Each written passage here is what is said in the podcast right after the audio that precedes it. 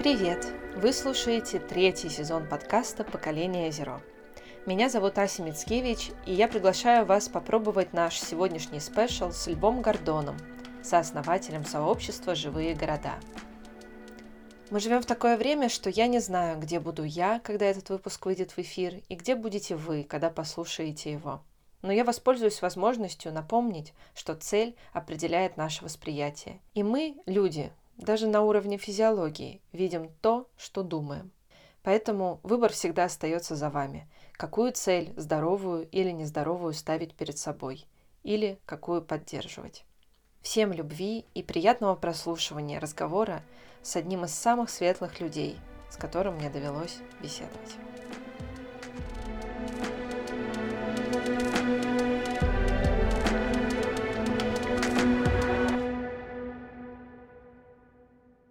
Всем привет! Сегодня у меня в гостях Лев Гордон, и я надеюсь, то, что этот разговор очень сильно изменит вашу жизнь. Привет, Лев! Ася, привет!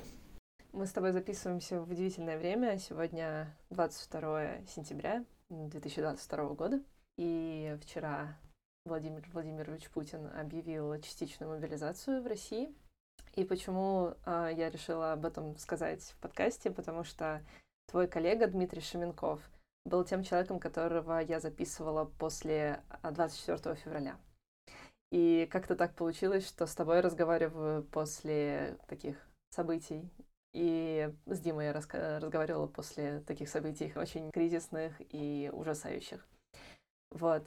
Но я считаю, что твое дело, которым ты занимаешься, э, дело Димы, мое дело, оно не должно останавливаться, что бы ни происходило, кто бы что там не объявлял, потому что если мы действительно этим занимаемся и любим это, то ничто не может это остановить. В первую очередь я хочу, чтобы ты рассказал, как ты вообще пришел к тому, что занимаешься городами, ну не только городами. Мне интересно вообще, как ты погрузился в тему урбанистики и почему. А, спасибо. Интересно, ты упомянула а, про 22, по-моему, сентября.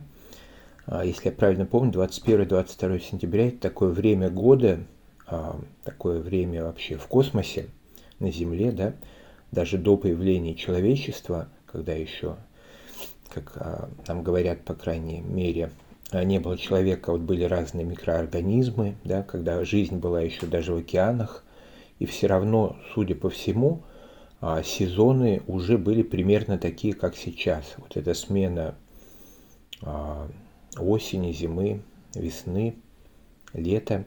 И 21-22 сентября, как время, по-английски это называется эквинокс, по-моему, вот по-русски мы называем а, равноденствие, да, то есть когда день равен ночи.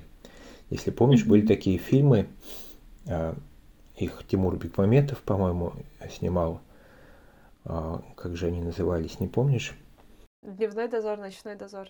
Про дозоры? Или да, да, да, да, да. Ночной, mm. ночной дозор, и, может быть, второй еще был какой-то, да? Дневной дозор, да. А, ну вот, я дневной, по-моему, не смотрел, а ночной вроде бы посмотрел. Вот, и мы с Тимуром как раз как-то говорили, а, как раз на форуме живых городов, уже года 3-4 назад, и вот это ощущение, когда от равноденствия день и ночь, да, тьма и свет – вот эти разные полярности, которые мы в жизни наблюдаем. Ты упомянула про мобилизацию, вот, ну и про то, что а, вообще как бы это в том числе, ну, понятно, и идущее, идущие военные действия и мобилизация – это всегда как бы соприкосновение, ну, во-первых, со страхом внутри нас, да, угу. никто не хочет а, не умирать, никто не хочет переходить свои этические нормы, у всех они свои, вот. И вот этот эквинокс – это такая возможность вообще задуматься, а мы куда хотим больше двигаться, в сторону дня или в сторону ночи, а, в сторону света или в сторону тьмы, а, и во внешнем мире, но и внутри себя. И вот если во внешнем мире то, что мы наблюдаем как видимый мир, многие вещи кажутся вне нашего контроля, то внутренний мир, он более или менее находится как раз а, в той сфере, где мы можем создавать знаменитый импакт, то есть воздействие. Это воздействие может быть положительным. Я только что пришел вот на нашу с тобой встречу. Сейчас проходит по всему миру так называемая Всемирная неделя мира, Peace Week. Она проходит вокруг Генеральной Ассамблеи ООН каждый год.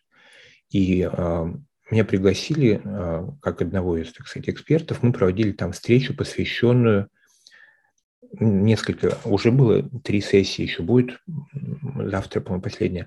Вот, но вот сегодня проходила сессия, посвященная так называемому Unitive Narrative, то есть объединяющий э, повествование, да, э, нарратив, даже у нас сейчас слово иногда применяют, объединяющий нарратив. То есть каким образом мы можем видеть жизнь, да, ведь мы же все объясняем себе жизнь каким-то образом, то есть мне сколько-то лет, я где-то родился, я что-то делаю, работаю там или там детей воспитываю или там что-нибудь еще. То есть у нас есть картина мира и картина себя самого или самой в этом мире. И вот мы как раз говорили про то, как очень многие люди живут э, в таких нарративах, которые разделяют меня и других, там нас и их, ну и так далее. Вот, а что природа реальности, да, то есть жизнь как таковая, она на самом деле неразделима. Она а, на уровне, назовем так, физической реальности, на уровне психической реальности является единым полем жизни, в котором мы являемся неотъемлемыми, ну, можно сказать, частичками, да, как вот эти вот клетки в нашем с тобой организме. Точно так же отдельные люди – это клетки в едином организме, например, вот сложной такой экосистемы планеты Земля – я знаю, что ты иногда интересуешься вопросами экосистем. Вот. И, соответственно, извини, что я такой длинный немножко путь в ответе на твой а, вопрос, но сразу затрону несколько вещей, потом мы их можем подробнее затронуть а, в ходе нашей беседы. И вот я, во-первых, хочу пожелать а, каждому из тех, кто нас слушает в записи, как я понимаю, стать мастером или хозяином своего внутреннего мира. А наш внутренний мир, он состоит на самом деле из очень многих пластов. Это, ну, понятно, наша физическая вот оболочка тела, и тоже с ним имеет смысл а, познакомиться глубже, да, чувствовать его. И чем лучше мы чувствуем свое тело, тем больше на самом деле поддержки мы получаем от него. Но сейчас я не буду на этом останавливаться. Для этого есть множество разных подходов, способов, а, там, физические упражнения, йоги, цигун там, и так далее. Вот, просто наблюдение за собой а, много. Вот вторая вещь – это, конечно, наши мысли. Да? Мы все как бы а, думаем, причем мысли у нас обычно бывают а, в разные моменты дня, то меньше, то больше. И знакомясь с тем, как а, вот эта наша мыслительная деятельность организована, мы тоже можем научиться быть, во-первых, а, ну, в хорошем смысле мастером своих мыслей, вот. А во-вторых, научиться создавать определенную, назовем, благоприятную или гармоничную среду в нашей мыслительной деятельности, когда мысли нас не лишают энергии, не обесточивают, вот, а наоборот дают нам силу, да, дают нам вот эту жизненную энергию. А, и про это тоже отдельный разговор. Несомненно, каждый из нас переживает эмоции, да, чувства различные чувствует. Вот. И это еще отдельная сфера, там все, наверное, уже слышали про эмоциональный интеллект, то есть понимание своей эмоциональной сферы, ну, и умение ею управлять. То же самое, понимание эмоциональной сферы других людей, там, близких, далеких, и, а, и способность понимать их а, а, и взаимодействовать эффективно. Духовная сфера, да, что такое дух, если простым, простыми словами, это наше, наше соединение с с жизнью как таковой, да, с чем-то большим. Вот. Но есть другие еще аспекты, там идентичность, душа и прочее. И вот понимание всех вот этих сфер внутри и способность ими управлять удивительным образом в любых обстоятельствах, условиях мобилизации, в условиях зимы, в условиях лета, вдруг возвращает нам силу, ясность и способность быть, а, я бы сказал, хозяином своей жизни принимать наилучшие решения, выполнять их наилучшим образом и быть опорой и для себя, и для других людей вокруг. Вот. Поэтому, отвечая на твой короткий такой как бы вводный вопрос, мне кажется, что любые вызовы, и, несомненно, каждому человеку вызов даются по нашим силам, э, как бы жизнь – это вообще школа для души, а, прежде всего важно а, любой из нас, и я, и ты, а, мы все как бы чувствуем потрясение, вне зависимости, залило ли нашу квартиру, или объявили мобилизацию, или произошли другие какие-то события. у нас рождаются и умирают наши близкие, мы сами попадаем в разные ситуации. И все эти ситуации, с одной стороны, могут вышибать нас, да, а, лишать нас покоя, но с другой стороны, если мы осознанно, ежедневно причем, как раз а, ну, по-простому тренируем, да, или взращиваем вот эту внутреннюю осознанность, осознанность – это понимание того, что у нас происходит, а потом учимся управлять своими состояниями, то удивительным образом даже самые ужасные ситуации вдруг могут становиться, я бы сказал, партнерами в нашем развитии. И я это говорю не просто так, а потому что на границе вот света и тьмы, да, вот в этот день равноденствия, мы все четко понимаем, что есть и свет, есть дневное время, и есть ночь, есть темные, а, скажем, аспекты нашей жизни. И нам приходится с ними взаимодействовать. И если мы это делаем в состоянии равновесия, мудрости, я бы сказал, а, и в таком созидательном настрое, да, то вдруг оказывается, что что бы ни происходило, это наша жизнь, мы ее принимаем такой, какая она есть, а потом это дает нам силу ее менять. Вот, поэтому про твой вопрос про урбанизм, а, а, мы скорее занимаемся, если уж так и говорить, то это скорее такой социальный урбанизм, да, но более глубоко, конечно, мы это видим как интегральный, а, интегральное развитие человека, сообществ, организаций, города как сложной живой системы, которая включает в себя каждого горожанина, все организации сообщества и город в целом. Это отдельная история. Но также и над системой. То, что над городом, то, что включает в город, это и регион, или биорегион, как говорят, который включает в себя все формы жизни, не только как бы нашу инфраструктуру и людей, вот, а там, понятно, всю планету Земля. Вот, и в этом смысле города, к которым мы действительно ну, а, немножко привязались, когда создали вот это сообщество «Живые города» в 2014 году. Почему у нас появились? Потому что в моем родном городе Ижевск а, ко мне обратился молодой на тот момент а, мэр, глава администрации, и попросил, Лев Эдуардович, помоги, пожалуйста, разработать научную стратегию развития города. Вот, это был очень интересный момент, потому что я никогда городами не занимался, но очень много где жил в силу работы и учебы жил во многих городах по всему миру, а, которые действительно были примерами того, что у нас потом получило название «живой город». Да, то есть пространство, в котором связаны люди, в котором мы чувствуем единство, взаимоподдержку, где люди гармонично взаимодействуют друг с другом и с природой, где течет вот эта жизненная творческая энергия. Эти города, как правило, являются лидерами и в инновациях, и в процветании, и в экопрактиках, и в устойчивом развитии, и в социальном каком-то благополучии, и во многом-многом другом. И вот э, в нашем родном Ижевске мы задумались, а почему наш город не такой?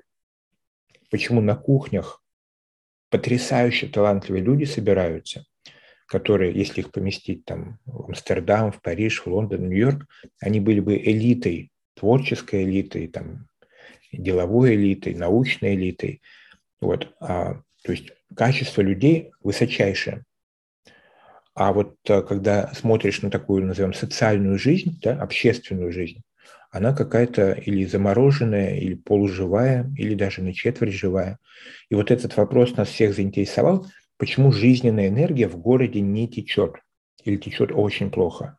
И с этого, собственно, началось наше путешествие – а когда я говорю про «мы», это ну, в тот момент нас собралось, я не знаю, там человек 6, 7, 8, кто заинтересовался вот этим вопросом, в том числе мы решили помочь а, мэру нашего города, главе администрации, разработать эту стратегию. Нам было удивительно, что руководитель вот местной администрации обратился к нам за, с таким запросом. И вот тогда мы попробовали, и у нас получились удивительнейшие результаты, когда мы научились преобразовывать жизненную энергию через взаимодействие, через создание, а, я бы сказал, такой динамичной, гармоничной а, среды взаимодействия, очень конкретные проекты, очень конкретные изменения, очень конкретные а, формы улучшения жизни людей. Все, извини, что так долго. Давай расширю вопрос потому что я всегда думала, что именно города вас заинтересовали как reflective organs of the planet Earth, то есть как такие органы нашей планеты, потому что там действительно скапливается максимум людей, и ну, их нельзя игнорировать, в принципе, на поверхности нашей Земли. Тогда расскажи, пожалуйста, чем ты занимался до живых городов, потому что мне интересно, откуда вообще появился Лев Гордон такой вот, какой он есть.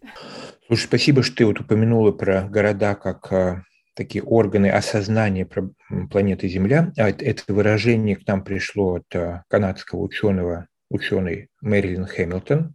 Удивительно, но сегодня она была частью дискуссии на вот этой недели ми, а, Всемирной недели мира. Она, собственно, была даже ее организатором этой сессии. И действительно, ко мне книжка а, Мэрилин, которая называется «Интегральный город», попала через а, Женю Пустошкина. Это а, переводчик, исследователь и практик интегрального подхода, психолог из Петербурга. Вот. И Женя мне про нее рассказал году, это в 2012, мне кажется, про эту книгу. Мы ее перевели на русский язык, издали, и, собственно, вот прочитав ее, я вот, ну, знаешь, как бывает, когда в компьютере переустанавливают, а, по-моему, называется операционная система, и вдруг он начинает работать чуть-чуть лучше. Вот я, прочитав книгу Мэрилин, а я к ней долго подступался, потому что как ученый она ее написала на таком языке, ну, доступном, но не очень. То есть не каждый человек, ну, знаешь, ее осилит. То есть там прямо нужно думать. Внутри прямо начинают вот эти а, шестеренки скрипеть и вот разгоняться. В повседневной жизни мы так глубоко, то, что называется, не погружаемся. Поэтому я несколько раз пробовал ее прочитать, она мне подарила ее еще, вот, когда мы ее переводили в те, в те времена. Вот. И я никак там несколько страниц прочитаю, и все. Да? А потом вдруг я а, за ночь ее прочитал все, там 300 страниц примерно, и у меня действительно произошло, знаешь, такое трансформация сознания, когда ты вдруг смотришь на свой город – и понимаешь, что это не дороги, мэрия, заводы, дома, и там люди живут и что-то бегают отдельные, а это действительно сложная живая такая экосистема или живой организм, вот как ну, мы с тобой, да, то есть вот мы на себя смотрим, и мы чувствуем, что там я лев или я Ася, это сложный живой организм. Во мне там есть органы, есть клеточки, есть там кровь, лимфа, кости, сознание, мысли, эмоции, да, и вот я себя ощущаю целостным, и ты тоже наверняка, и любой из нас, кто слушает.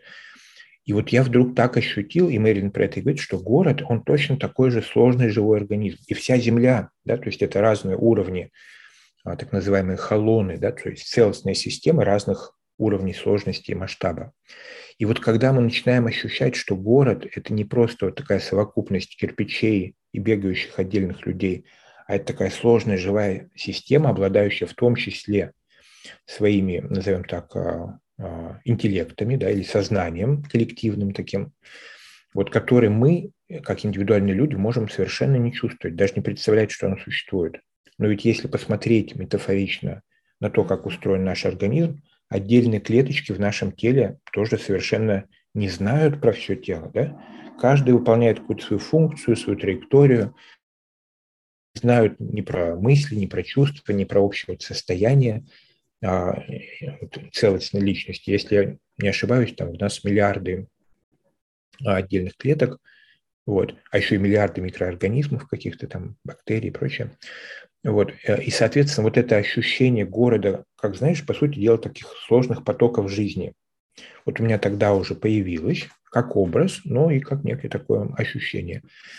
И мы тогда, собственно, стали исследовать вначале еще до живых городов, а у нас была вот, создалась ассоциация развития города, где мы объединили лидеров а, из разных сфер, из бизнеса, из некоммерческой сферы, горожан активных, известных, там, представителей муниципальных органов управления.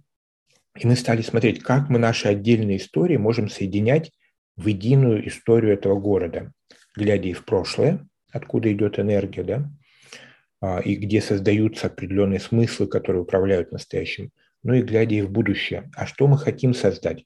Какое коллективное общее намерение мы хотим выстроить, чтобы наша энергия текла в эту сторону, созидательная.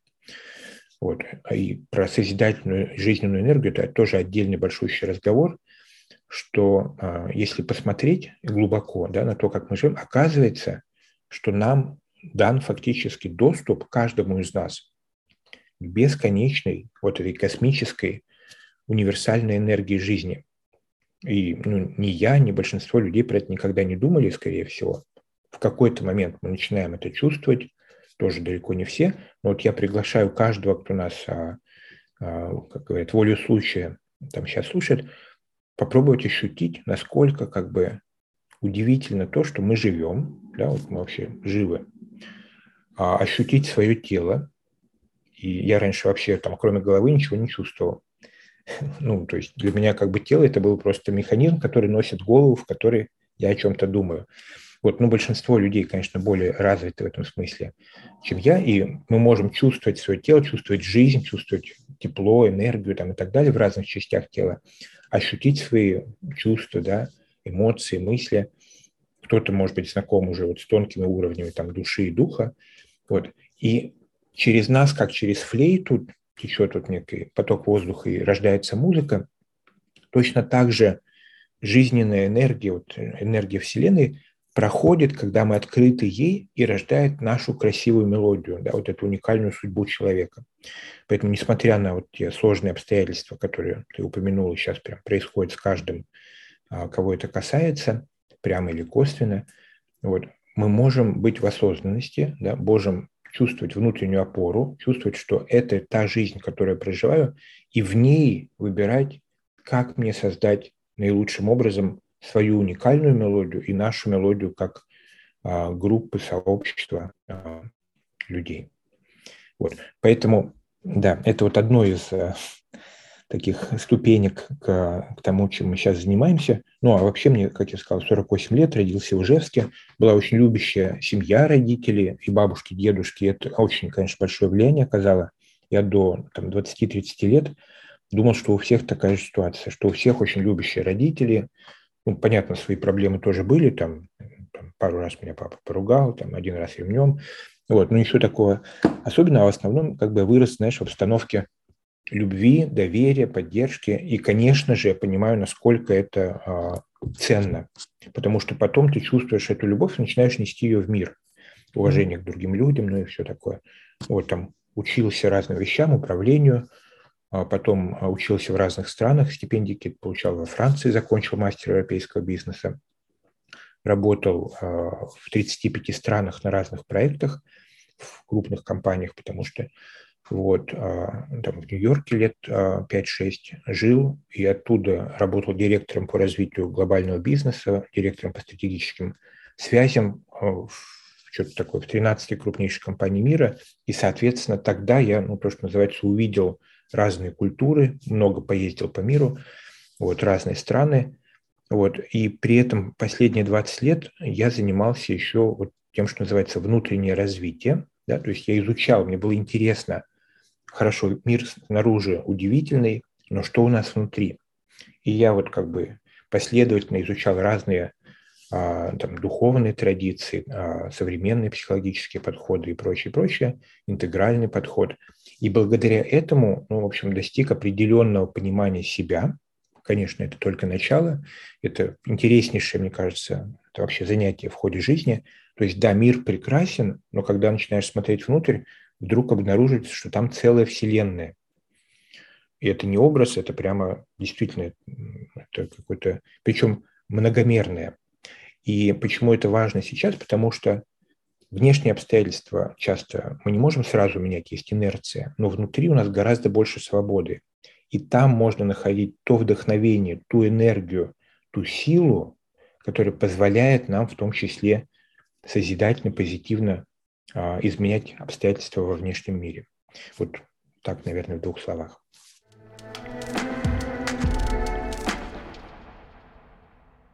Спасибо большое, что рассказал. Мне очень откликается тема кризисов и то, что ну, раньше, будучи и, мне кажется, и менее осознанным человеком, но вообще не погружавшийся как-то в внутренний мир, тот самый, о котором ты сказал, а мне казалось, что кризис — это что-то плохое, так же, как ошибки — это что-то плохое, и вообще все проблемы — это очень плохо, это прям такое что-то очень со знаком минус. Сейчас, мне кажется, как раз ковид — а, был первым таким ну нет, наверное, какие-то свои личные истории тоже были сильно продвигающими вверх куда-то. Но вот ковид, просто из-за того, что он такой глобальный в моей жизни а, был впервые, что-то, так, ну, какой-то такой глобальный катаклизм, а, то как раз я тогда начала задумываться, а вообще, что это такое и для чего это все происходит. То, что было явно а, и очевидно, что это для чего-то происходит, что не просто так нас всех закрывает, а, и как будто ну, это какая-то возможность, как будто открывается какая-то новая дверь, которую я своим а, сознанием абсолютно не могла бы найти. И поэтому мой следующий вопрос тебе — это как повлияли как раз ковид и нынешний кризис на твою деятельность? И немножко, наверное, дораскрыть то, что ты уже упомянул, а как ты вообще воспринимаешь кризисы лично и что они дарят твоим проектам? Именно использую слово «дарят», потому что я понимаю, что про минусы мы можем всегда, конечно, говорить, а вот интересно, что конкретно они дарят. Слушай, это потрясающе. Ты напомнил про ковид, про который сейчас а, чуть-чуть, а, ну, скажем, он ушел из а, центра внимания. Вот. А я вдруг вспомнил, что а, ты сказала, что 24 февраля, по-моему, ты или вокруг этой даты ты с Димой Шаменковым пообщалась. Вот. А сегодня вот мы с тобой. А когда начался ковид, у меня тоже был а, эфир с Димой Шаменковым, у него где-то на канале, и мы как раз обсуждали, как вот это, ну, в общем, на тот момент такое достаточно глобальное потрясение, а, вообще, ну, как мы как люди можем во всем в этом проявляться, а, быть счастливыми, да, развиваться, несмотря на те сложные обстоятельства, которые для многих людей, у меня там несколько человек умерли, вполне себе по-настоящему. Вот. А, ну, в общем, вот этот а, глобальный какой-то вызов, с которым человечество на тот момент столкнулось. Поэтому, видишь, Дима проходит такой красной нитью через нашу сегодняшнюю беседу. Передаю ему привет в этом большом пространстве. Интересно, ты а, упомянула вот про вызовы, да, и как вызовы, а, собственно, влияют на развитие тех или иных проектов и инициатив. Вот буквально на этой неделе, по-моему, пару дней назад, а, в понедельник, мы как раз проводили вот предыдущую сессию на Всемирной неделе мира, и она буквально называлась «Как глобальные и личные вызовы активируют потенциал человека». И там мы обсуждали именно вот этот вопрос, как эти неожиданные, как правило, всегда изменения, часто трагичные, да, это могут быть смерти людей, это могут быть а, глобальные катастрофы какие-то, как мгновенные, так и вот такие типа вот климатического кризиса, который развертывается постепенно. А, ну, первое, а, я вначале немножко в целом отвечу, а потом, может, пару конкретных примеров приведу. Вот первое, конечно же, они у большинства людей они побуждают нас к тому, чтобы повысить уровень нашей осознанности, да, то есть нашего понимания и внимания к тому, что происходит. Потому что когда все идет ну, привычным образом, большинство людей, не все, да, есть отдельная небольшая часть человечества, которая развивается и в благоприятных обстоятельствах, и это, это лучшая, конечно, форма, но для большинства людей а, в силу инерции нашего мышления и сознания, если все хорошо, то мы живем как бы по привычной колее. Да и, в общем, много дел, там, детей в школу собрать, заработать денег на еду, а, они нас занимают. И поэтому развитие души а, либо не происходит, либо происходит очень медленно. И поэтому, когда происходят вот такие неожиданные, как правило, потрясения со здоровьем, я вот там рассказывал историю, как на меня упал буквально трансформатор. Я долго не хотел, мне было, не знаю сколько, там 33, может быть, года. А, и я вот работал в этой крупной международной компании в Нью-Йорке. По вечерам ходил по 9 авеню, по острову Манхэттен на айкидо. А, японский а, мастер, так сказать, ученик основателя айкидо Марихея Уишибы. Вот, и я ходил к нему, ходил, вот, и уже на тот момент 10 лет работал в этой крупной международной компании IG Group. А, и моя душа уже чувствовала, мне было очень там интересно, очень хорошо, там огромные ресурсы, очень интересные проекты, люди хорошие, культура а, корпоративная очень такая, то, что сейчас называют живые организации. Но при этом я чувствовал, начал чувствовать, что мне нужно куда-то дальше. Я не знал, куда. Но, знаешь, бывает такое, что жизнь требует, что там лев или Ася пора двигаться дальше. А куда, мне не было пока понятно. Но настолько комфортно было вот в этой среде уже, где все меня знали, там, даже любили. А, большая, то, что называется, зарплата, ресурсы, возможности и прочее. И я тормозил. И я уже к тому моменту тормозил, наверное, года полтора. Вот уже надо было уходить, а я все никак не хотел. И иду я как-то вечерком а, по такому вечернему, уже вечереющему Нью-Йорку, кто представляет, там такие огоньки зажигаются, темно. Иду по 9 авеню в районе Челси, это где вот всякие галереи и прочее. И вдруг чувствую какой-то удар, течет что-то теплое по лбу, и я теряю сознание.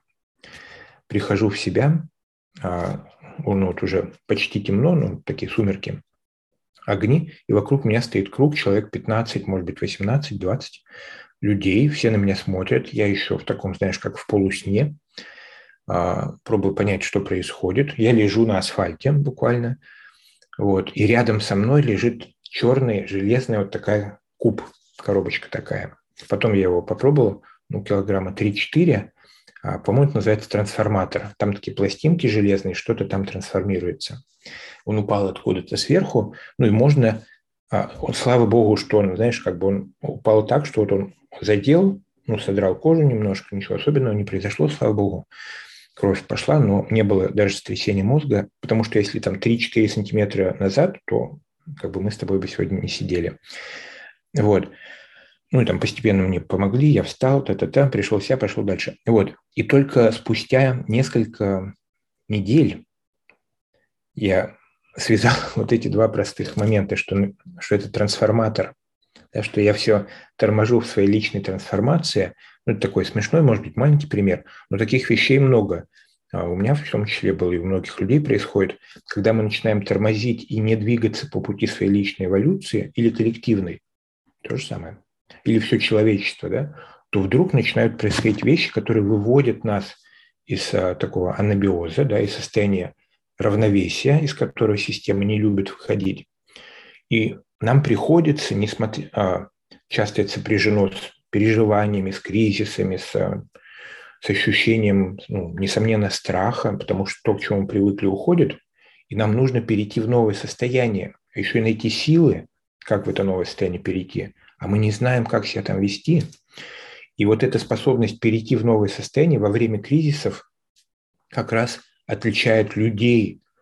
А, и я надеюсь, что каждый из тех, кто сегодня нас слушает, ну, во-первых, все это прекрасно понимает и больше там точно меня проходил эти ситуации, но а, отличает людей, которые способны превращать а, сложности в ступеньки на пути своей внутренней эволюции. Причем как индивидуально, так и коллективно, в семье, да, в компании, в сообществе, вот, в народе в целом.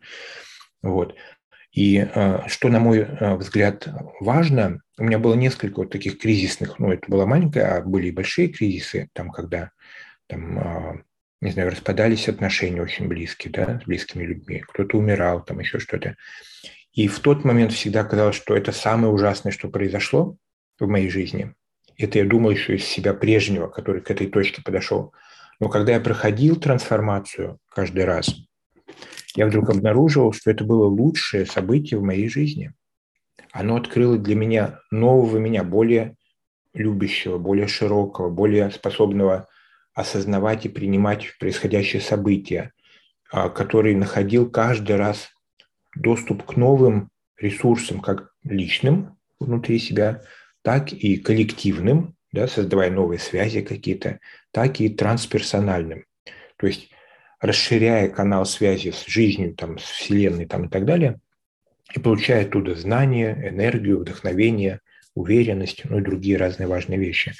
Поэтому ну, а, на уровне сопереживания, конечно же, да, каждый из этих вызовов и кризисов, и конфликтов – это всегда тяжело, не бывает такого. Нет таких людей, которые ха-ха-ха, там, ой, у меня там умерла там мама, или ой, война началась, как все здорово, я сейчас разовьюсь. Такого как бы не происходит, как правило. Да? То есть мы все, а, мы чувствуем боль, да?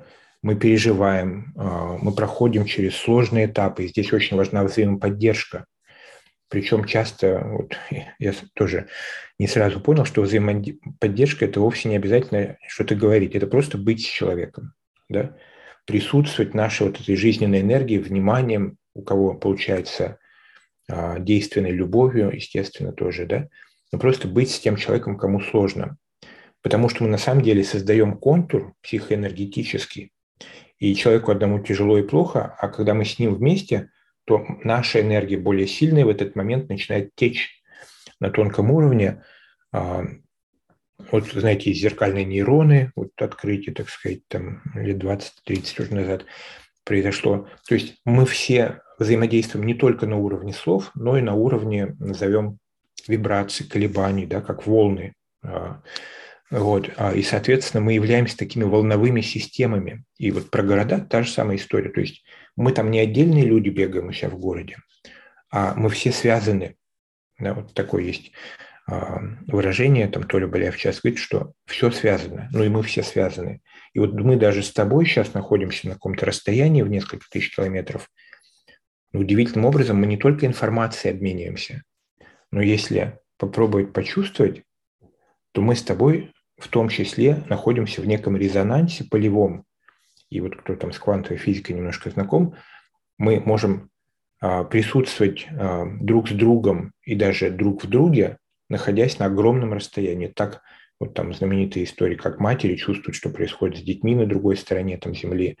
Там мы знаем, что происходит, иногда у нас эти вспышки бывают. Но вообще-то эта способность каждому человеку дана Э, если чуть-чуть развить эту чувствительность, то оказывается, что мы все действительно связаны, мы чувствуем друг друга, и мы способны создавать вот такие коллективные поля, да, которые ведут к формированию коллективного разума, когда мы вместе можем понять какие-то процессы, создать что-то лучше, чем по отдельности, и ведут к коллективному действию. Когда при создании вот этого резонанса, когда мы входим в унисон, да, у нас появляется общий образ – мы начинаем действовать в одну сторону, мы вдруг становимся сильнее, чем по отдельности. Эффект синергии или возникновение эмерджентных качеств. Да, как один плюс один э, равно одиннадцать. Да, вот эта история. Точно. Вот, а, интересная была история, кстати. Мы когда а, в Ижевске занимались вот развитием города, так получилось, а, что ну, это происходило во время, когда вот нас пригласил, собственно, глава администрации вот, к разработке стратегии. А, и стратегию мы после полугода изучения решили не разрабатывать. Почему, кстати, интересно, да? Вроде бы, ну вот в бизнесе понятно, что любой организации вообще нужна стратегия, любой организации, и коммерческой тоже. Вот любому человеку хорошо бы знать, а что я планирую делать, да, какой у меня план на будущее. И когда мы начинали ту работу, нам казалось, что городу тоже нужна стратегия. Да? И мы там собирали стратегические сессии, там формировали как бы общее видение, приглашали экспертов, э, людей из других городов, кто прошел процесс, изучили лучшие примеры, как создают стратегии городов и в России, и в мире. Вот.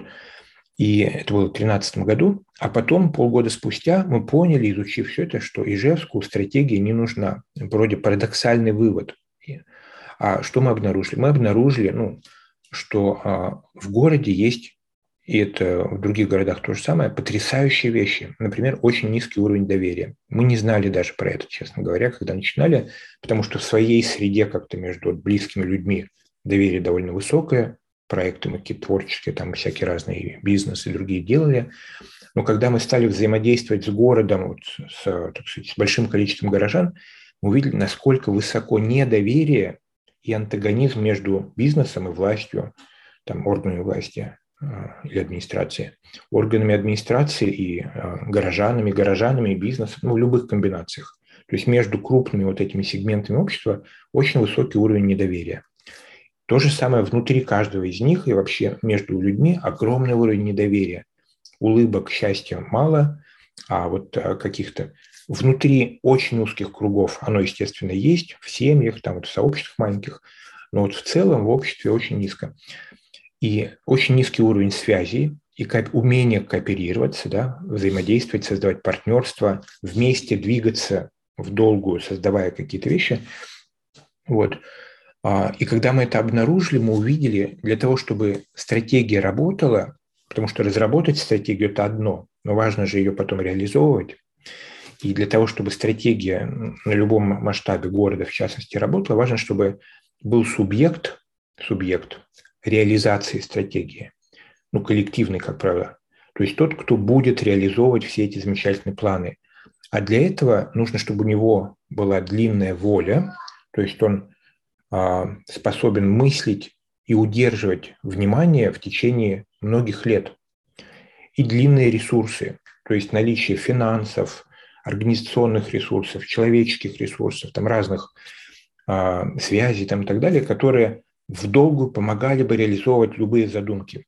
И оказалось, что ни в Ижевске, ни в большинстве российских городов а, и не во всех мировых городах такой субъект есть. Его, точнее, нету. Потому что вот, а, представители органов власти приходят на 4 года, как правило. Это очень короткий срок. Город меняется в течение десятилетий. Вот есть очень большой уровень, ну, назовем так, конкуренции между разными группами а, а, в городе, и нет умения взаимодействовать ради общего, так сказать, будущего блага. Вот. А ресурсов практически нету. Там ресурсы в России от городов подняты наверх, так называемая а, система организации, налоговая система, там 90% уходит того, что зарабатывается городом, уходит в региональный или федеральный бюджет, по-моему, 45 и 45 процентов. И оттуда чуть-чуть спускается под задачи.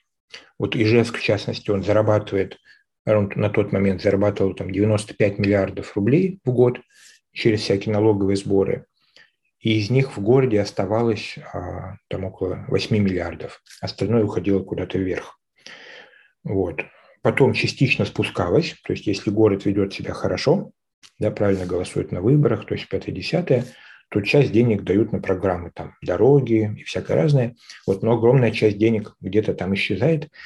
Вот. И мы увидели, что разрабатывать самую лучшую стратегию бесполезно, и это мы поняли, что это безответственно по отношению к тем, кого мы будем вовлекать в этот процесс, в том числе финансы, да, потому что для работы экспертов и команды любой нужны деньги. Мы поняли, что собирать с горожан, с нас самих в том числе деньги, там нужно было 10, 15, 20 миллионов, чтобы этот процесс обеспечить. А потом эта стратегия будет пылиться, потому что нет субъекта, который будет ее реализовывать, кто способен, бесполезно. И мы увидели, что главная задача – это как раз формирование коллективного субъекта, который способен взять ответственность за будущее своего города. И если э, мы там читали разные, ну там былины, легенды, книжки про разные города в истории Земли, там всегда были вот как раз либо группа людей, либо даже все сообщество. Вот мне Голландия в этом смысле очень откликается. Там у них были свои вызовы, да, это борьба с морем. Море постоянно наступало. Они, наоборот, отодвигали целую стихию, да, стихию воды. И вот кто знает, в Голландии 27, по процентов территории, почти треть, это территория, которая раньше была под поверхностью моря. Они реально отодвинули море через дамбы, осушение. И вот необходимость постоянно, ну, в хорошем смысле, а, бороться или взаимодействовать со сложностями привела к тому, что в Голландии очень сильная культура сообществ городских. Там люди действительно чувствуют себя частью единого городского сообщества и совместно думают и делают, принимают решения, их реализуют. Вот а, у нас, как мы знаем, а, сплочение иногда происходит во время сложных каких-то исторических событий. Вот. А в повседневной жизни а, сейчас такой период, я бы сказал, полураспада, к сожалению, да, а, и в этом в том числе причина того, что а, как бы управляющие элиты выбираются люди недостаточно, я бы сказал, гармоничные и этичные, и оттуда, соответственно, идет управляющий сигнал, который не способствует гармоничному развитию всей страны. Вот. И одна из причин это в том числе то, а насколько граждане, горожане способны чувствовать единство друг с другом и способны совместно создавать свое будущее. Да? То есть не только проблемы вокруг нас, но и внутри.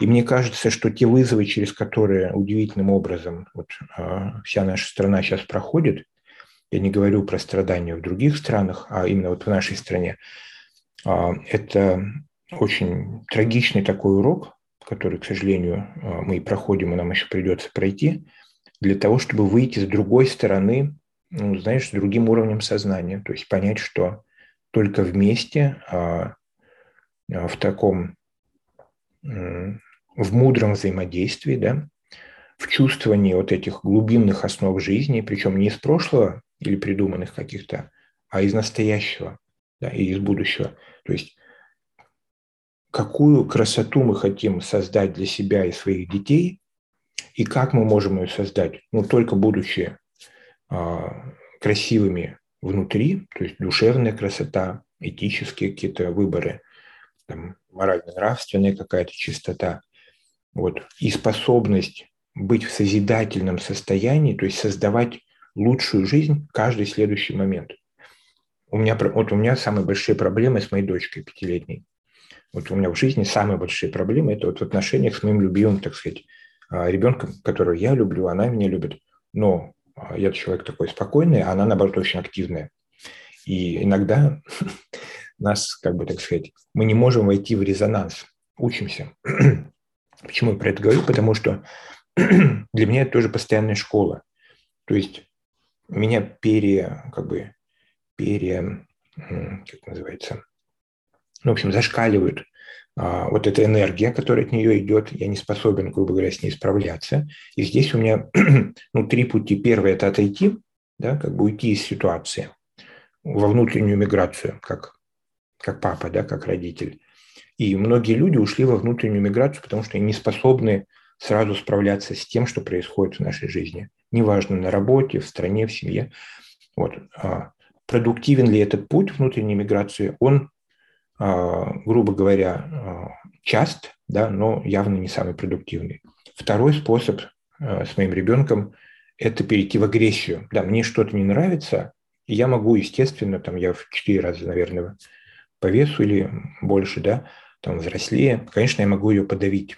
Но мы вот с супругой приняли решение, что мы не хотим, а, по крайней мере, насколько это возможно, создавать так называемые психологические травмы у наших детей. Соответственно, очень редко бывает, что там, ну, понятно, мы или там повысим голос, или там а, что-то другое, но в основном этого не происходит, и мы очень внимательно к этому относимся, стараясь, вот как в айкидо, перенаправить ее энергию. Это не всегда просто, да, но мы выбираем вот этот путь, то есть оставаться в контакте, помнить, что мы любим друг друга, да, мы не хотим причинять друг другу зла или вреда, но при этом мы хотим изменить ситуацию. Мы работаем с собой, а что я в себе должен изменить? Например, может быть, ей не хватает моего внимания, то есть мне нужно не подавлять ее, когда она кричит или что-то там от меня требует, а сейчас ситуацию пройти спокойно, а в следующий раз изменить предпосылки. Да, то есть больше внимания оказывать ей, чтобы у нее не возникало вот этого избыточного такого тоже напряжения и запроса.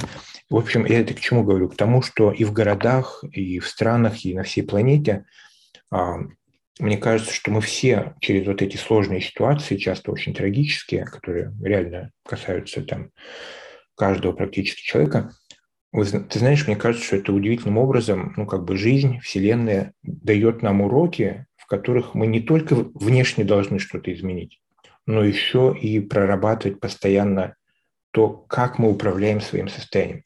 Потому что если мы внимательные, осознанные, если мы чувствуем вот эту интеграцию, целостность внутри и, и любим себя, да, заботимся о себе, не потакаем слабостям, а заботимся ну, с мудростью, то это дает нам опору и ресурс заботиться о других людях вокруг как о близких в семье, так и о более далеких в городе, например.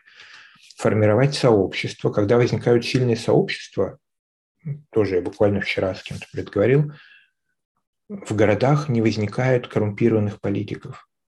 Потому что когда люди в городе вместе, там неприлично быть коррумпированным, ну, то есть этого не происходит. Когда внутри люди раздробленные, не имеют этой силы, они не создают сильных сообществ, там, понятно, ну, как говорят, а, святое место пусто не бывает. Естественно, там, где ресурсы, туда вылезают нечистоплотные люди. Когда много нечистоплотных людей, нет этой общей культуры взаимодействия, то культура воровства, там, коррупции и прочее становится естественной. Да? И там, ни для кого не секрет, что у нас в России ну, многие люди считают, что ну, как, коррупция – это нормально, это ну, такая жизнь, а что тут делать? Да? Вот, и я бы сказал, что пока мы э, вот эту раздробленность, коррупцию а, принимаем внутри себя, в своей жизни, внутренней даже, да? То есть коррупция – это что такое? От слова corrupt – это искажение. Пока мы чувствуем, что я могу искаженно жить внутри себя, а, не соответствовать каким-то базовым принципам и нормам, например, вот кто-нибудь врет по телевизору, а я смотрю, а я вот насколько я всегда правдив с собой даже или с близкими, я обнаружил, что нет, я вовсе не сто процентов правдив. И я, я понимаю, что мне нужно работать с собой, нам потом нужно работать там в семье, потом в больших коллективах, потому что без вот этой какой-то предварительной работы просто требует, чтобы в телевизоре вдруг картинка стала правдивая, да, а я внутри продолжаю как бы свои а, самообманные или другие нарративы, можно, но как бы так, так не произойдет, к сожалению. То есть я чувствую, что каждому из нас предстоит еще огромный путь вот этой эволюции, и все вот эти страдания внешние, они а, несмотря на то, что, конечно, мы их не желаем ни себе, ни другим, но так жизнь как-то устроена, что в них почему-то люди очищаются, отпадает все ненужное, мы вдруг понимаем, что главное – это любовь, да, уважение, дружба, там, красота.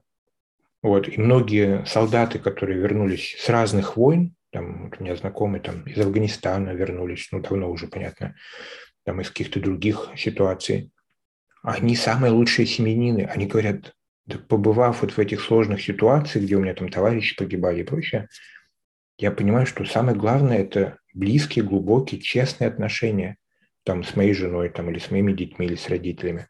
Вот в этом смысле мы действительно в очень сложное время и очень трагичные обстоятельства для многих уже, а для многих в будущем.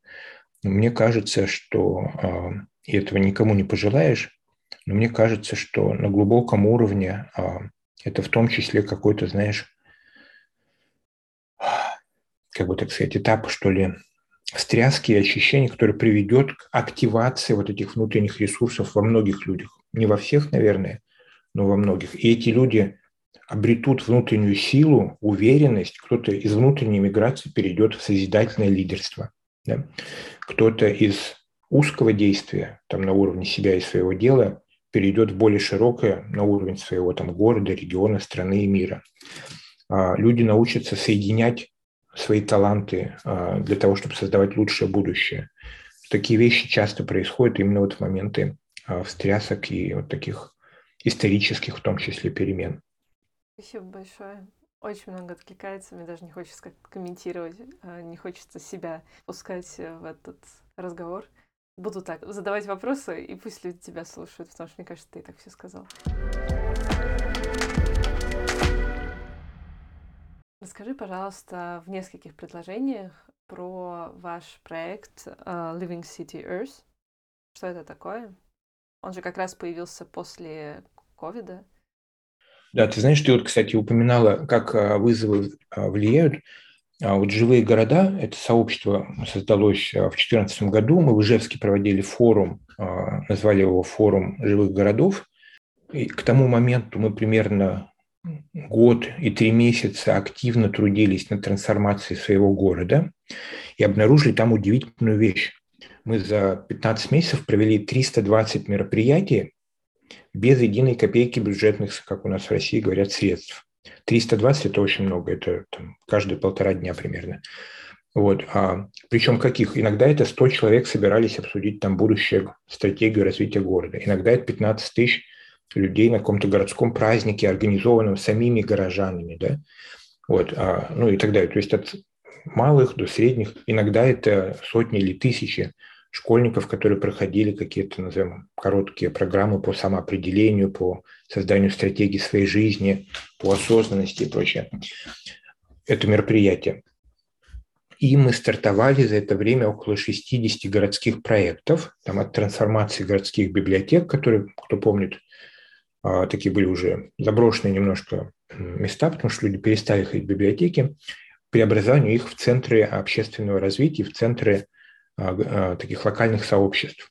И вот у нас там первая библиотека, где мы, а, Ирина Алмазова и другие коллеги, вот, собственно, двигали этот процесс, Даша Жукова, Леша Батурин,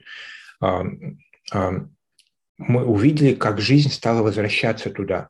Там, например, вот в этой 22-й библиотеке а, из такого полупустого, полузаброшенного помещения оно стало прямо центром жизни. Вот кто в Москве там живет или был, там есть библиотека Достоевского, она более, конечно, сверху немножко, в том числе а, финансируется. Там все делали через краудфандинг, то есть своими средствами. Понятно, какие-то там гранты привлекали еще иногда. Вот. Но это просто пример. Или создали университет 55+, для людей, в кавычках, третьего возраста. Вот. И он все еще работает, прошло уже сколько, 8 лет, а, тоже без копейки бюджетных средств, и там проучились, ну, там тысячи, я думаю, что уже, может, больше 10 тысяч а, взрослых, так сказать, людей, которые были часто выброшены из жизни, потому что ну, у нас как-то пенсионеры немножко так а, теряются, вот, а там они, наоборот, вернулись вот в эту активную социализацию, там какие-то танцы, поездки, там юридические науки, компьютеры и прочее. Это просто маленькие примеры.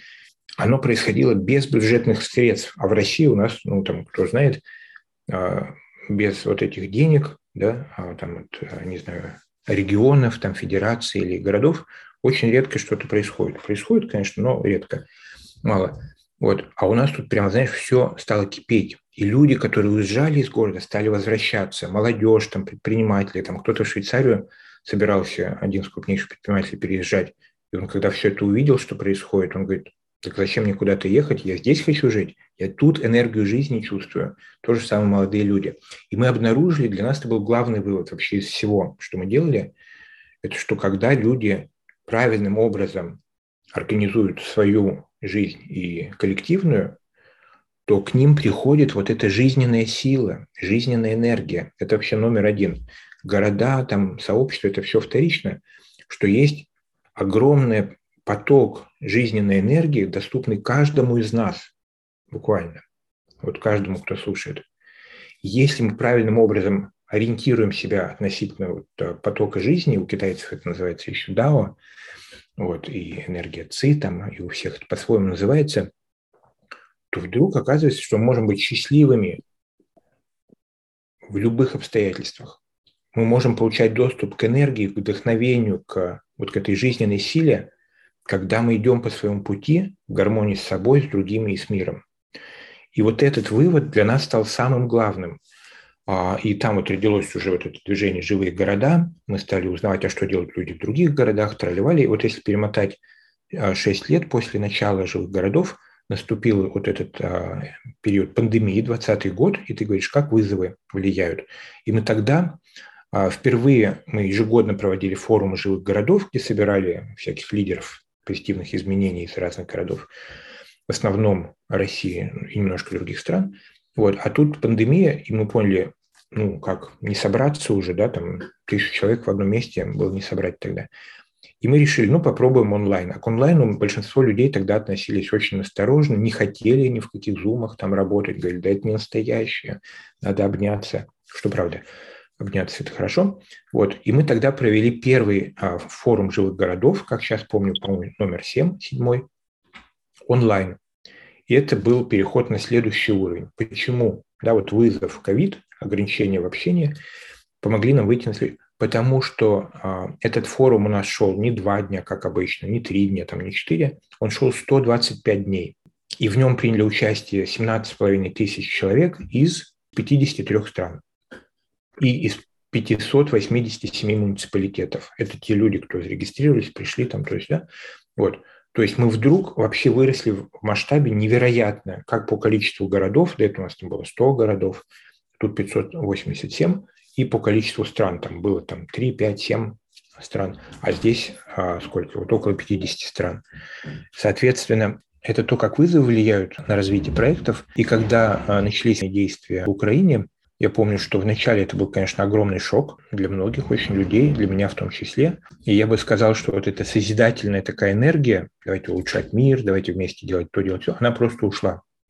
Вот. Но с другой стороны, через 10 дней пришло вот это новое понимание, что вообще-то то, что мы делаем, оно важно для всей планеты. И а, ну, мы так поговорили с коллегами-экспертами в разных странах по городскому развитию, там, по развитию каких-то инфраструктурных вещей, общества и прочее. И мы поняли, что да, время пришло жить не отдельными вот этими национальными какими-то проектами, а что действительно Земля – это наш единый дом, И нам очень важно свое собственное... Я вот всегда говорил, ну, какая от меня лично польза в Японии, там, в Корее, там, во Франции или в Австралии, или в Бразилии. Там есть люди, которые лучше меня в сто раз знают свою локальную жизнь, мне им помогает развивать жизнь в городах, ну, как бы вообще ни к чему. Что я вот, так сказать, я из России, там я понимаю жизнь в своей стране. Вот, то есть у меня было такое, назовем, национальное мышление, хотя я уже много жил в разных странах до этого, но вот это а, там, трагическое, в общем, событие, конечно же, а, для очень многих людей, оно вдруг подтолкнуло людей в разных странах к тому, чтобы перейти на новый уровень самоосознания, что вообще мы земляне, любой из нас, мы летим на корабле «Земля» в космосе, и думая про то, как будем жить и мы, и наши дети, внуки и так далее, наше будущее очень связано с тем, а насколько вот эти климатические условия да, на планете Земля, насколько ресурс, насколько социальная гармония и многие другие вещи а, будут а, гармоничными. И вот мы реально ощутили вот эту ответственность за будущее, причем не головой, а, я бы сказал, сердцем. И вот сейчас около 25 сооснователей вот этого нового движения Living Cities Earth, живые города планеты Земля. У нас была учредительная встреча в Амстердаме в июне. Туда вот многие приезжали вживую, кто-то онлайн – и сейчас идет работа по созданию вот этой глобальной инициативы. Мы выстраиваем сейчас внутренние процессы. Мы увидели, что на Земле удивительным образом ровно 10 тысяч городов, ну, возможно, там плюс-минус, но пишут вот а, все, так сказать, сервисы, а, что 10 тысяч городов и 4 миллиона деревень. То есть мест, где люди скапливаются, вот как ты вначале сказала, скапливается наша энергия, наше внимание, наши действия. Вот 10 тысяч городов, соответственно, у нас повестка очень простая – это содействие гармоничной жизни людей а, вот в этих 10 тысячах городах, но потом и в деревнях тоже, через обмен информацией, а, через правильные модели организации жизни, через взаимоподдержку, через сетевые проекты, ну и много-много другое, такой интегральный подход через развитие каждого человека, и взрослых, и детей, создание платформ обмена, в том числе ресурсами, да, объединение ресурсов, вот поэтому это большая задача, в общем, на десятилетия вперед, но мы чувствуем, что она важна, и мы, в общем, с большой радостью ею сейчас занимаемся. Очень вдохновляет. Спасибо большое, что рассказал.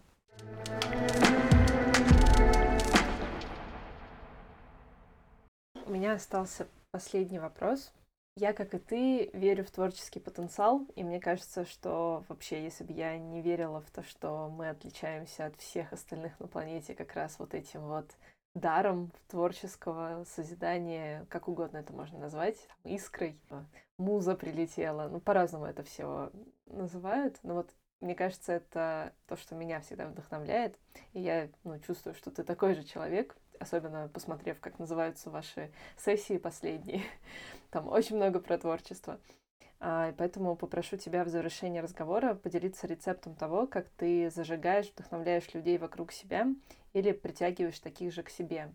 Мы сейчас живем, как ты правильно сказал, во время, когда очень важно формировать как раз вот эти сообщества, не забывать про то, что мы тут все друг для друга, и кто-то зеркалит, оттеняет, может быть, не самые там приятные стороны нас, но мы в любом случае друг другу нужны. И сейчас те, кто уезжают, они должны объединяться с кем-то, чтобы перейти на следующий уровень, а не просто уехать и остаться в страхе люди, которые остаются, и они тоже не должны просто за замереть и закрыться, потому что внутренняя миграция классно, но из нее надо выходить. Вот, поэтому интересно, что ты делаешь, чтобы вдохновлять других и притягивать таких же людей к себе. Слушай, спасибо за этот финальный вопрос. Ну, первое, мне кажется, важно высыпаться. А почему это важно? Я сам как бы плохо это понимал раньше – есть вот эта биологическая энергия, которая нужна каждому из нас. Я уже упоминал а, так называемый Master Code of Care, ключ, который открывает все двери в любых обстоятельствах. Да? Нам очень важно помнить, что нам нужно заботиться о себе. Как ни странно, да, все мы, такие, да, все мы такие созидатели, как бы и про хорошее. Часто мы думаем, нужно другим помочь, другим. Вот. Но я сам пришел вот а, не сразу к пониманию, что каждый из нас ответственен за себя, во-первых, надень маску на себя, потом на другого. Вот. Почему? Если у нас есть ресурс биологический, психический, финансовый, там, социальный, то мы способны действительно в долгую помогать другим. Не разово, не два раза, а в долгую, всю жизнь. И, соответственно, первое, очень важно позаботиться о себе, а, для того, чтобы иметь возможность позаботиться о другом, или о других точнее, да, причем и о близких, и о дальних. Для чего? Потому что вместе с ними мы можем позаботиться уже о своем городе или о всей планете. Да, то есть вот раз, два, три о себе, о других и о большой экосистеме, в которой мы вписаны. Это первая мысль. Мэрилин Хэмилтон, вот эта ученая, она называет это Master Code of Care, или вот как в отелях, знаете, бывает такая карточка, она открывает все двери. Ну, вот я перевел ключ, который открывает все двери. Позаботься о себе, чтобы позаботиться о других, чтобы вместе позаботиться обо всем. Вот. Вторая вещь – это, конечно же, обнаружение вот этой а, жизненной энергии. Да, это такое поле жизни, она даже, понимаешь, это физические приборы э, не, не, не способны ее измерить. Но мы, люди, живые существа, мы эту тонкую живую энергию чувствуем.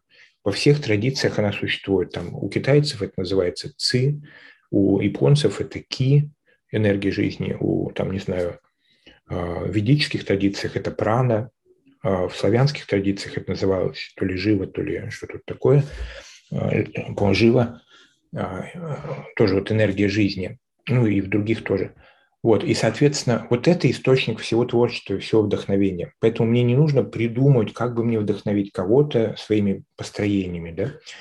Вот, а мне нужно быть в состоянии проведения этого потока жизни, а для этого лучше не врать, не воровать, не убивать там и так далее, потому что тогда у нас так называемые тонкие каналы, у нас вот есть а, тонкая энергетическая система, люди с ней знакомятся через разные вот практики внутреннего развития, когда мы не искажаем на уровне психики свою жизнь, то у нас и энергетическая система хорошо проводит вот эту жизненную энергию. И вдруг мы становимся источником жизненной энергии, точнее транслятором для других. Люди в нашем присутствии чувствуют вдохновение. А что это такое? Не то, что мы им какую-то мысль закинули, и она их вдохновила, да, это тоже бывает. Но а, люди входят в резонанс, вот в это полевое взаимодействие. Если мы находимся в состоянии полноты жизни, то наш там супруг, супруга, там дети, родители, а, партнеры, коллеги и так далее, они начинают образовывать вот этот единый энергетический контур, да, как две колбочки соединяются, помните, может, в школе. И наш уровень энергии начинает их тоже наполнять. И они чувствуют в нашем присутствии себя более живыми. Это ключевое слово. То есть каждый из нас может чувствовать себя более живым. Для этого есть множество практик на уровне ментальном мысли, да, эмоциональном, чувственном, физическом, духовном, вот, может помогать другим чувствовать себя более живыми. И вместе мы можем создавать условия для того, чтобы жизнь, гармоничная жизнь развивалась и трансформировалась на нашей зеленой планете. Вот я слышу, моя дочка уже проснулась и тоже ярко заявляет о своей жизненной энергии. Мне кажется, как раз на крике ребенка еще бы мой тоже сейчас вбежал и тоже закричал стоит завершить этот разговор. Хочется, конечно, продолжать обсуждать э, очень важные вещи про сотворчество, сотрудничество, такие незнакомые. Я вообще не очень понимаю, почему вся наша система образования, система становления личности строится на какой-то конкуренции. Это так глупо. Я как человек, который очень долго в это играл со всеми этими золотыми медалями, красными дипломами и прочим, я как бы понимаю, что это вообще полный бред. И это не то, на что нужно сейчас конкретно смотреть людям. А, да, раньше это работало, сейчас нам нужно просыпаться. И я сама в каком-то странном очень ощущении пробуждения и одновременно тихого такого просветления — Безусловно, мне помогает то, что я нахожусь э, в поле вот Димы Шаменкова. Начинали с Димы, закончим Димой. Вот, э, потому что это все-таки твой коллега, он тоже же в живых городах. И медитация, вот это вот э, вспомнить, где ты, заземлиться, так, я в этом теле, я в моменте настоящем, я сейчас, что я. И вот этот момент мути в воде, которая оседает, это то, как я чувствую вот сейчас, потому что месяц назад, полтора месяца назад я бы, погру... если бы я такая оказалась сейчас вот в этих обстоятельствах, это было бы совсем ужасно. Ну, то есть очень хорошо, что я в другом состоянии. Не значит, что, что мне нравится то, что происходит, но просто вот это внутренний стержень, это внутренняя пустота, тишина, это ну, даже какой-то кайф от этого, то, что ты можешь туда погрузиться, как под воду уйти, но не спрятаться, а просто вспомнить так, я здесь, мы дышим, мы живем, окей. И не поддаваться тому, во что нас хотят втянуть. Потому что, как я люблю говорить э, про зло, но я не считаю, что есть добро, зло, все такое немножко в серых оттенках в мире. Но действительно, вранье, ложь, агрессия и страх — это то, что его подпитывает. Подпитывает то, вот, что сейчас происходит. И как важно оставаться вот вне этого контекста. Если ты в страхе, окей, дай себе время для этого страха, испугайся, покричи, поплачь, побудь в этом. Безусловно, я это сделала вчера. Если ты хочешь, там, если ты чувствуешь агрессию, найди способ, там, позанимайся спортом, найди какой-то максимально экологичный способ для того, чтобы эту агрессию вы, выместить. Но не надо в ней застревать и как проходить этот лимп безумный, постоянный, в цикл какой-то ходить. Ну и вот для меня просто, мне кажется, задача на жизнь, на всю оставшуюся, это отмечать, когда я вру. Вру в мелочах нечестна с собой, нечестна с людьми, просто в словах каких-то, в каких-то формулировках. И иногда отмечают просто какие-то словосочетания, которые я просто в детстве впитала, а они, ну, просто вранье какое-то. Почему я так говорю? А с ребенком, конечно, тоже прокачивается очень скилл, потому что, а почему нельзя? Почему там не надо что-то трогать? Почему? Это же неправда. И вот на этой неправде я буду себя отлавливать реально до конца своих дней, мне кажется. Поэтому в общем, спасибо тебе большое, что так... Да, тебе спасибо. Успокоил. Да, и показал все под новым углом. А можно еще поделюсь да. в завершении? Да, да. Еще одной интересной мыслью. Вчера буквально пришла, ну, там у всех, понятно, свои картины мира, но я вот подумал, если бы меня спросили мое отношение там, к, к военным действиям, да, ну, понятно, есть простой ответ, естественно, там я против а, любого насилия, тем более как бы есть э, бывают справедливые какие-то вещи, когда там на тебя напали, ты защищаешься, ну а бывают агрессивные нападения человека на человеку, там организация на организацию, там, а, государство на государство. Вот, в общем, это, это простой и понятный вопрос. А, но я, ко мне вчера вот пришло совсем другое еще видение. Вот в буддизме, которым я в том числе там практикую последние там 20 лет, среди прочего, там есть такое, а, я думаю, что это метафора, но она очень такая точная метафора, что ввиду того, что в буддизме мы постоянно перерождаемся, да, наше сознание, как поток сознания, он, как вот мы одежду меняем, разные дни, разные одежды. Вот это сознание разные тела приобретает для прохождения каких-то опытов. В этом смысле я сам лично там, и к жизни, и к смерти отношусь довольно спокойно, что я там могу сегодня умереть, буквально вот физически, и я чувствую, что я жизнь прожил не зря, все хорошо, там дальше каким-то образом это сознание трансформируется, индивидуальной памяти у нас, я не, у меня, по крайней мере, нету, но вот есть понимание, что вот оно как так происходит. И одна из э, элементов этой, а, скажем, картины мира – это то, что все существа в бесконечных перерождениях когда-то были матерью друг друга. Вот. И в этом смысле возникает ощущение близости, потому что вот так почувствовать близость ну, с каким-то незнакомым человеком ну, не всегда просто. Большинству людей сложно да, дай бог еще с своими близкими эту близость сохранять, да, или там даже с друзьями иногда. А тут какие-то незнакомые люди. А вот когда ты понимаешь, ага, вот этот там мужик или вот эта женщина там, или вот этот ребенок где-то когда-то в цепи перерождений были моей мамой, мы вспоминаем вот это ощущение к маме, да, это вот тепло, благодарность, там, близость, связь, там, единство фактически. И мы вдруг начинаем действительно чувствовать это вот ко всем людям. Так вот эти вот военные действия, которые сейчас происходят, в России, по называется специальная военная операция, в мире называется война. С одной стороны, погибло там 100 тысяч моих матерей, с другой стороны, там скоро погибнет 100 тысяч моих матерей. И а, еще одна моя матерь, так сказать, начала всю эту заварушку, понимаешь, да? Вот. И вот это ощущение, а, как ни странно, да, что это все мои близкие люди. Не то, что вот эти близкие, а эти не близкие, или наоборот, эти близкие, а эти не близкие, там, в силу национальных, а, идеологических, культурологических, любых причин. Одни близкие, а другие не близкие. Да? Понятно, что у всех а, свои обстоятельства. Вот это ощущение, что жизнь, вот эта божественная энергия, она и там, и там, и там, и даже там, откуда все это пошло, оно дает какую-то, знаешь, другую перспективу. То есть ты вдруг начинаешь, ну, я бы сказал, более ясно видеть все происходящее, ты не уходишь куда-то в абстракции, типа это все там потоки бытия.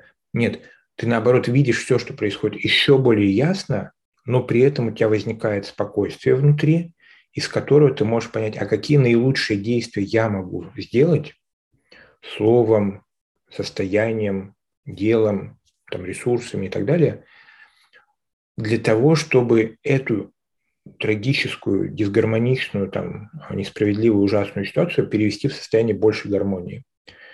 И вот без этого шага, когда я ощущаю единство себя со всем, что происходит, со всеми, там, не знаю, травмами, смертями, там, пытками и прочее, пока я от них отделяюсь через страх, через еще что-то, у меня нету на самом деле силы в полной мере это менять. А когда я соединяюсь со всем происходящим, вдруг возникают варианты, и ты начинаешь их реализовывать, и мир, на мой взгляд, благодаря всем нам действительно станет лучше. Спасибо тебе. Спасибо, Ася. Спасибо большое, что были с нами и с подкастом эти непростые полгода. Третий сезон не должен был случиться, но обстоятельства вдохновили меня на то, чтобы говорить о важном с очень интересными людьми. Спасибо им, что они решили присоединиться к подкасту. Если вам нравится подкаст, нравился подкаст, и вы хотите поблагодарить, то сделать можете следующее. Оставьте отзыв в приложении, где вы слушаете его или слушали, или оставьте прямо сейчас 5 звездочек в приложении от Apple. Всем мирного неба над головой и мира в душе. Надеюсь, до встречи. thank you